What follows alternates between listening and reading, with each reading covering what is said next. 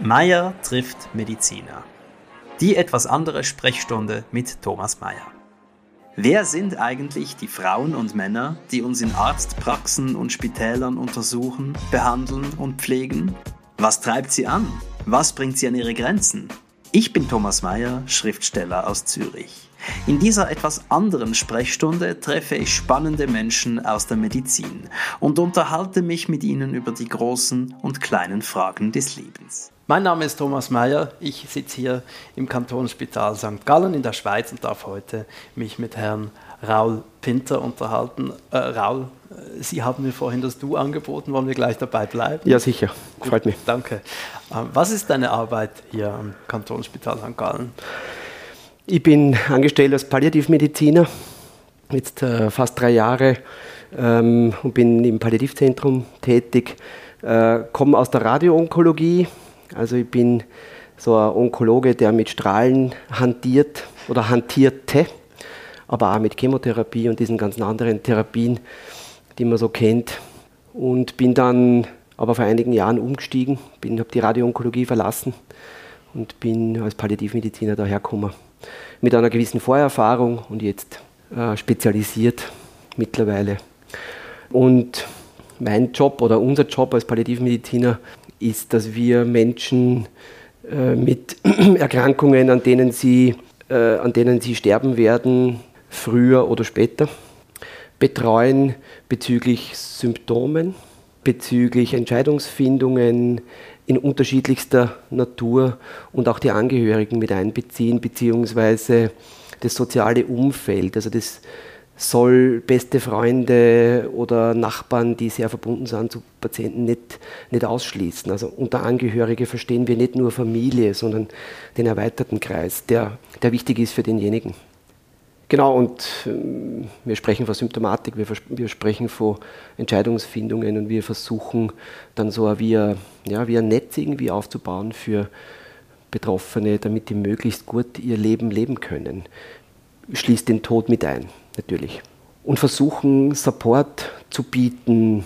Wir, beziehungsweise holen wir dann unsere Netzwerkspartner dazu, die da am Kantonsspital schaffen, Psychoonkologen, Psychologinnen, Sozialarbeiter, Pflege, Physiotherapie, Ergotherapie, alles was wir brauchen, Seelsorge, mit denen schaffen wir eng zusammen.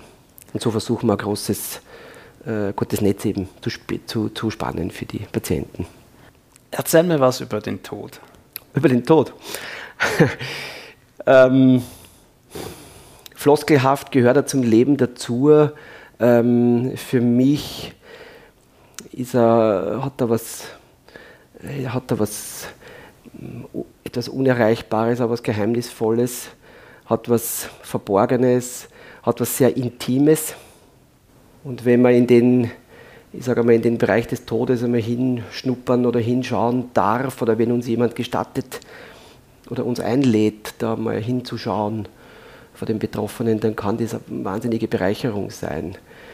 Also für dich wie auch für die Patientinnen und den Patienten. Genau. Natürlich, ähm, es ist halt immer schwer, über was zu sprechen, wenn man es noch nie erlebt hat, oder? Ich bin jetzt noch nie gestorben. Oder es gibt manche, die sind schon gestorben im Sinne von äh, Nahtoderlebnissen. Mir ist das noch nie passiert. Ähm, wir wissen von Menschen, die Nahtod Nahtoderlebnisse hatten, dass, dass es im Jenseits etwas, wahrscheinlich etwas gibt, dass es gibt irgendwie gewisse Dinge, die, manchen, die manche erlebt haben, die sehr ähnlich sind. Aber es ist nicht immer nur gut. Also es gibt, es ist sehr tabuisiert, solche Erlebnisse. Also sind das Erlebnisse, die dir persönlich zugetragen wurden oder von denen du einfach gehört nee, hast? Nee, das haben mir schon persönlich zugetragen worden. Ja, und, ja. und also, was, was hast du da so gehört, wenn du sagst, auch, auch nicht nur gut? Was, mhm. was war da? Also vor allem bei, bei einer Frau, die dies schon des Öfteren erlebt hat, und zwar nach Operationen, die so eine Art Schuldgefühl hatte, und wie in einem Bereich gewesen ist zwischen dem Jenseits und dem Diesseits. Das war wie ein Übergang, aber sie war nicht ganz auf der anderen Seite. Es war wie so ein luftleerer Raum und das war nicht angenehm. Und sie ist dann mit einer ja, außerordentlichen Angststörung dann am Ende wieder zurückgekommen. Plus Schuld, plus Vorwürfe, plus Versagensangst, plus Insuffizienzgefühl. während andere zurückkommen mit einer anfänglichen Skepsis, mit einer anfänglichen Rückzug, weil sie nicht wahrgenommen werden und tabuisiert werden. Aber wenn sie dann durchsteigen und wenn sie sich damit beschäftigen und das auch reflektieren können, oft einmal mit einer gewissen Gelassenheit dann weiterleben und, und Dinge oft aus anderen Perspektiven sehen. Das ist so der Gegenpol, oder? Was macht das mit dir, wenn, wenn du, dir solche Dinge zugetragen werden? Es gibt ja Leute, die würden da, ich, ich sage jetzt mal, sehr naturwissenschaftlich reagieren und, mhm, mhm. und das für äh, Synapsenstörungen äh, Durchblutungsstörung. halten. aber, aber da scheinst du ja offener zu sein als andere. Ja. Natürlich, es gibt für alles ein erstes Mal, gell? Und ich muss sagen, ich, also diese Offenheit diesem Thema gegenüber, die habe ich erst entwickeln müssen, oder? Für mich war der Tod immer etwas Unvorstellbares, bis meine Großmutter gestorben ist, als ich zehn war oder so. Dann habe ich gewusst, okay, also es gibt da das Ende irgendwie. Äh, vorgelebt worden ist mir ja eine gewisse äh, Tabuisierung vom Tod, ja. Also jetzt ist sie gestorben und es wird schon irgendwie wieder, wir kommen da schon irgendwie durch. Ähm, aber so als diese ersten Erlebnisse als Student, wo in einem Nachtdienst einmal in einem Praktikum eine Pflegefachfrau mir gesagt hat, du, da stirbt eine Patientin, wenn du das noch nie gesehen hast, komm doch mit.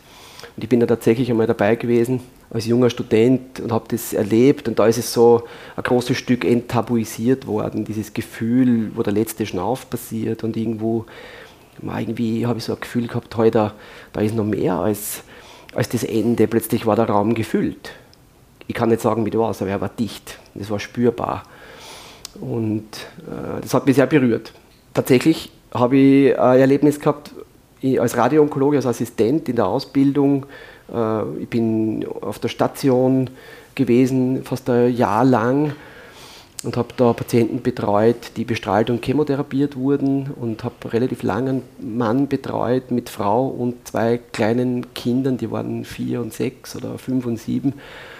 Und der ist dann bei uns auf der Station gestorben und ich bin in der Früh, ich bin immer recht früh in der Arbeit, so zwischen 6 und 6.30 und bin dann auf diesen Gang von der Station gegangen und da musste man vom Stiegenhaus also in die Station eintreten, ähnlich wie da.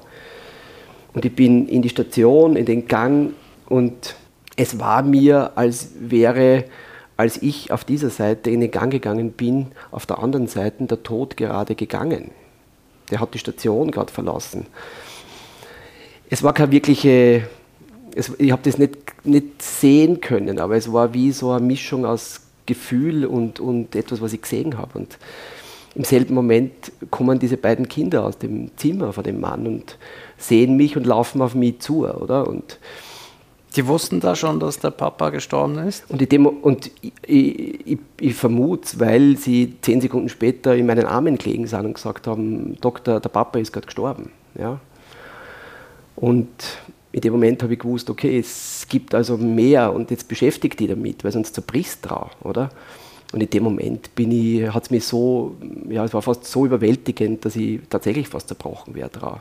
Also da in dem Moment habe ich gewusst, hey, du musst, dich, du musst dich viel mehr beschäftigen mit diesen Dingen, die du nicht erklären kannst, sonst schaffst du den, das Leben als Arzt nicht. Ja. Was hast du gemacht, um dich mehr damit zu beschäftigen? Gekopt, so wie jeder wahrscheinlich, mit viel Alkohol und Sport und irgendwie Adrenalin in den Körper zu bringen.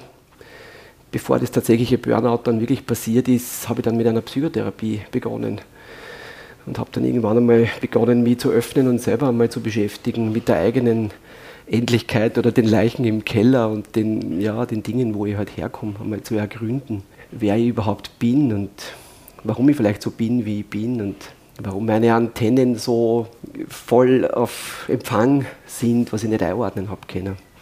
Also ich, du kannst jetzt natürlich äh, die Frage abwehren, aber mich interessiert, worauf du gestoßen bist. Was macht dich so sensibel?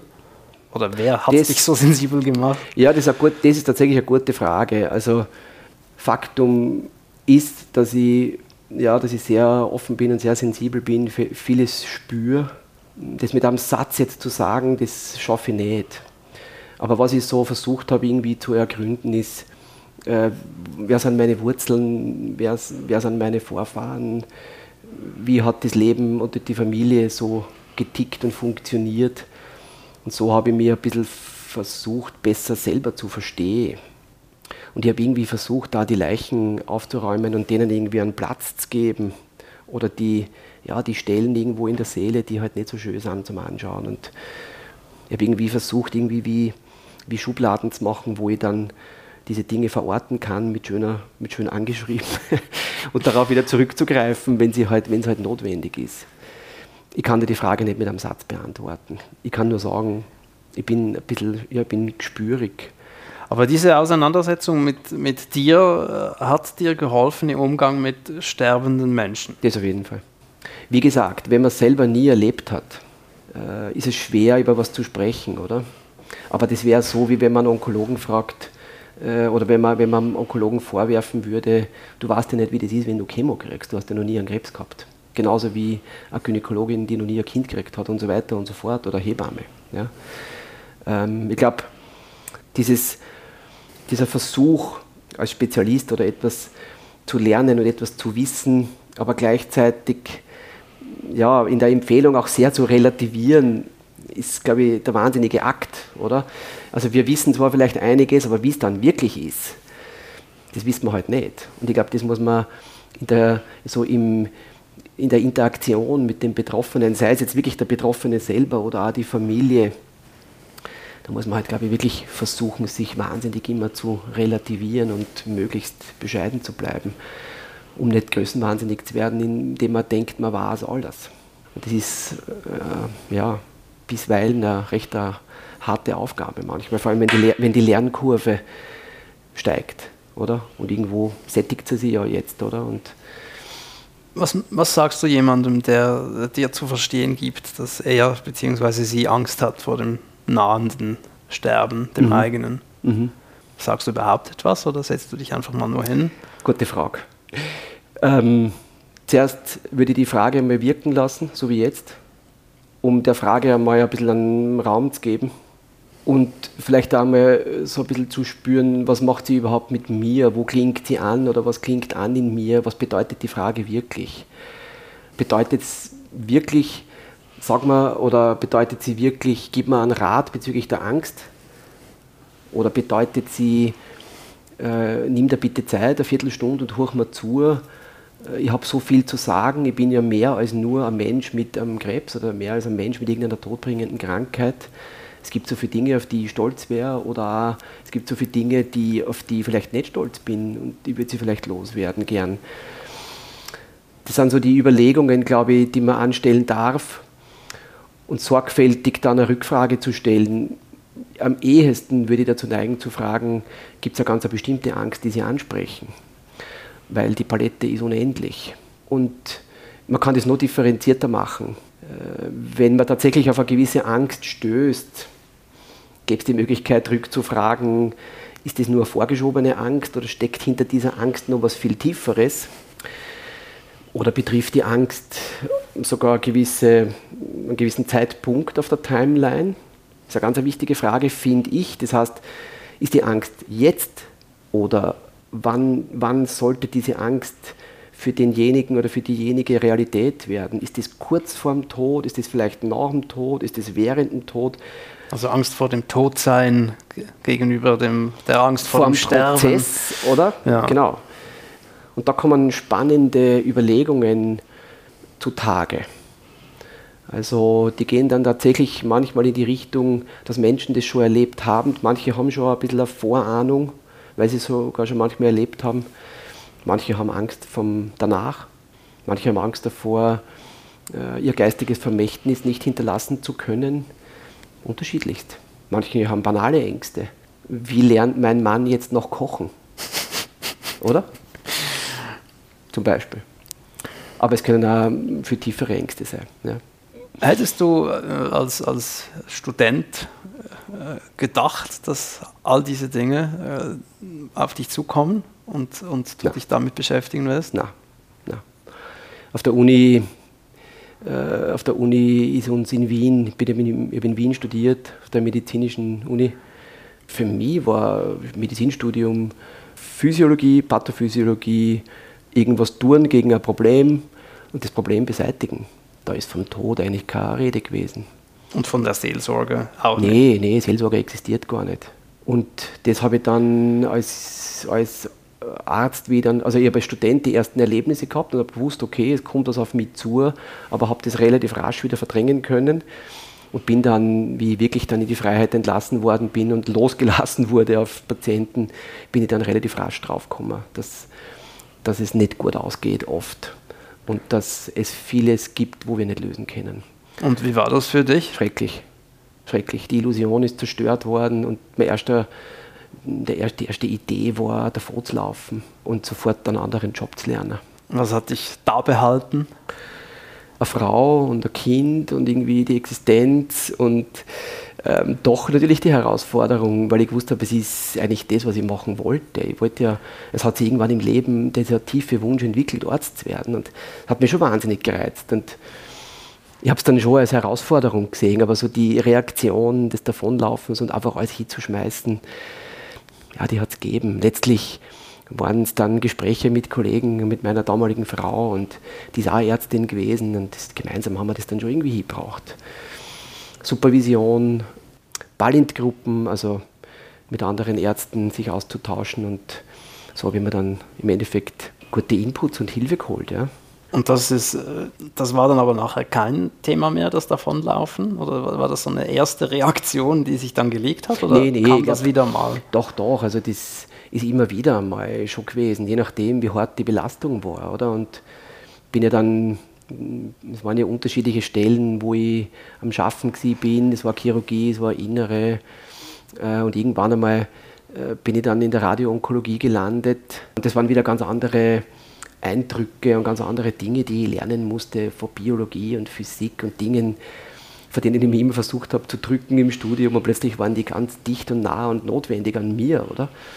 Das war dann auch so ein Moment, wo ich mir gedacht habe, um Gottes Willen, besser nicht, aber das habe ich irgendwie geschafft. Also es, war, es ist schon immer wieder gekommen, ja. Wenn, wenn, du jetzt, wenn das hier jetzt ein Werbespot wäre und du, du Reklame machen müsstest für, für deine Tätigkeit gegenüber, ich sage jetzt mal, jungen Menschen, ja. was würdest du denen sagen? Warum sollen sie in die Onkologie kommen? Also in die, ich bin ja Palliativmediziner, oder? Wenn ich jetzt Werbung machen müsste für die Palliativmedizin, ja, dann würde ich sagen, hey, bitte werdet Palliativmediziner, weil ihr müsst nur Menschen sein. Das heißt, äh, die, die Ausbildung ist zwar recht streng, aber äh, letztendlich seid ihr einfach Menschen. Ja? Dann funktioniert es wahrscheinlich einmal grundsätzlich am besten. Ja? Der Rest ist dann Detailarbeit. Eine ganz andere Frage. Mhm. Ähm, eine Frage, die mir schon einige Male gestellt wurde, jetzt darf ich Sie mal zurückfragen. Bitte sehr.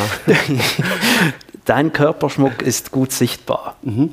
Mhm. Ähm, ich, ich sage jetzt mal, kann mir das erlauben. Ich bin Autor, ich bin Künstler, von mir erwartet man äh, solche Dinge mhm. in einer gewissen Hinsicht. Mhm. Aber du bist ja eine, eine Autoritätsperson. Mhm. Ich habe im Spiegel habe ich mal gelesen, dass äh, Menschen auf Polizeibeamtinnen und Beamte, die tätowiert sind, sichtlich weniger gut reagieren im Sinne der Autoritätsentgegennahme als äh, bei, bei Untätowierten. Und dass das ein Problem sein werde, weil der Nachwuchs mindestens zur Hälfte tätowiert sei. Ja. Wie reagieren deine Patientinnen und Patienten auf einen Arzt, der Körperschmuck trägt? Mhm.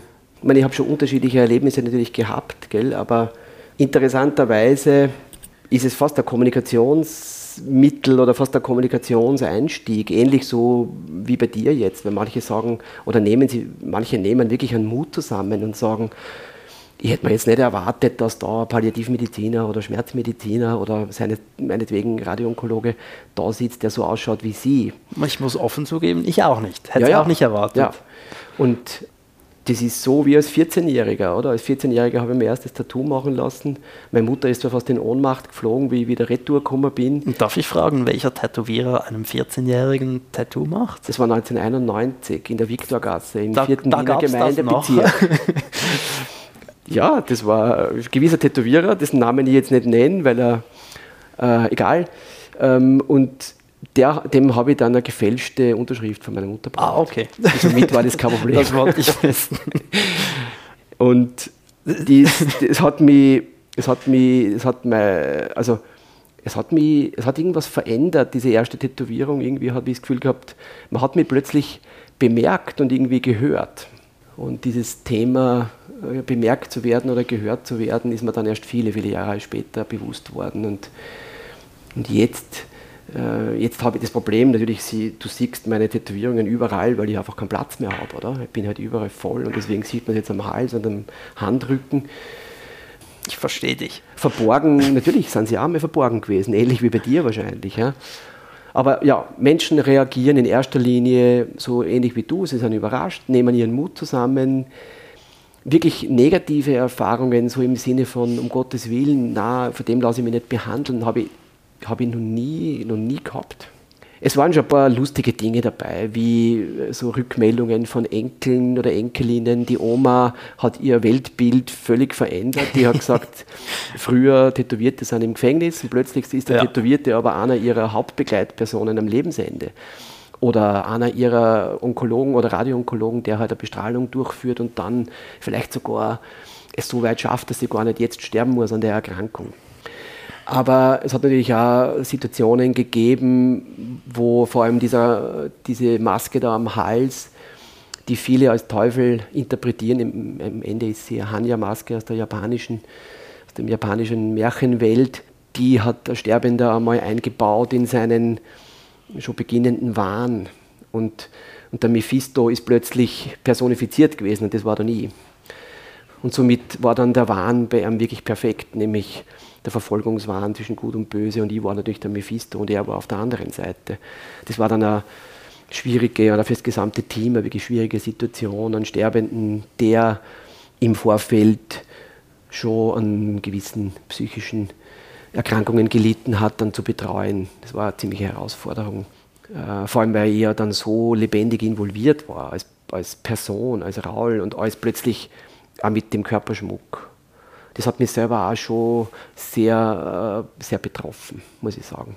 Wir haben dann eine Supervision durchgeführt, einige Wochen später, also relativ zeitnah mit dem Betreuungsteam. Und da haben wir das dann auch noch gut aufarbeiten können und haben das jetzt sehr schön strukturieren können und jeder ist dann gut aus, dem, aus dieser Betreuung danach hinausgekommen. Das hat vielen äh, einiges an Nerven und, und Tränen gekostet, die Situation. Ja. Die Palette ist recht breit an Reaktionen auf meine Tätowierungen und auf die großen Ohr, auf den Ohrschmuck. Aber meistens, wie gesagt, kommt es dann zu einem Gespräch. Und das, ist, und das, ist, dann wieder verbindend. Letztlich ist es dann ein Beziehungseinstieg auch. Was dir ja hilft bei deiner Arbeit. Also das, was ich jetzt gehört habe von dir und, und äh, äh deinen Kolleginnen und Kollegen, ist ja, dass diese Tätigkeit hier eine Beziehungstätigkeit ist, eine, eine Intimitätstätigkeit. Genau. Ich habe ja das eine oder andere mir angehört von meinen Kolleginnen und Kollegen und ich kann das nur bestätigen. Vielleicht würde ich sogar noch einen Deut weitergehen und sagen, gerade ich als Palliativmediziner vielleicht, aber ich glaube, das dürfen wir uns alle als Ärzte sagen. Ich glaube, wir sitzen uns in erster Linie als Menschen gegenüber und nicht als Arzt als Patient, sondern mir gegenüber sitzt der Betroffene mit einer Geschichte und ich als, ich als Arzt bin genauso ein Mensch und habe meine Geschichte und ich glaube, da können wir uns schon mal ein bisschen, ein bisschen erden und einmal versuchen, auf eine gemeinsame Ebene zu kommen. Ich glaube, das ist der erste Schritt. Was uns dann letztlich verbindet in der Beziehung, ist eine andere Frage, aber ich glaube, dass die Beziehung fast der Hauptpunkt in unserer Betreuung ist. Wie möchtest du selber sterben? Hast du eine Idee davon? In unterschiedlichen ähm, Ausbildungen sind wir darüber gestoßen. Also ich habe ja unterschiedliche Nebenausbildungen gemacht und das war immer wieder mal das Thema. Das ändert sich interessanterweise so, wenn man so Detailvorstellungen macht. Aber es ist mir jetzt nicht so wichtig, wo das sein soll. Es darf zu Hause in einem vertrauten Gebiet sein oder in meinen vier Wänden, wenn die das dann noch sind. Ich bin da jetzt nicht so wenn sich das ändern sollte, dann kann ich ja irgendwo anders sterben. Was ich gern hätte, ist, ich hätte gerne gute, gute Medikamente, dass ich keine Schmerzen habe, keine Atemnot habe, möchte aber gleichzeitig klar im Kopf sein und gut mit äh, mitstudieren können, ein bisschen mitbestimmen können, was mit mir passiert. Ähm, und was ich wahnsinnig gerne hätte, ist, dass mir jemand betreut, der mich als Mensch sieht und nicht als ja, als Stück oder als Individuum, das halt einen Tumor hat oder irgendwas anderes und an dem stirbt. Ich würde gerne als Mensch wahrgenommen werden und hätte gern, dass man mich, dass man mich wahrnimmt und hört und auf mich eingeht. Zumindest so, das so ungefähr so macht, wie ich das versuche zu machen. Und es darf ruhig auch ein bisschen Musik dabei sein. Musik wäre noch gut. Wenn ich es gern, also nicht immer, aber es darf immer wieder mal Musik gespielt werden.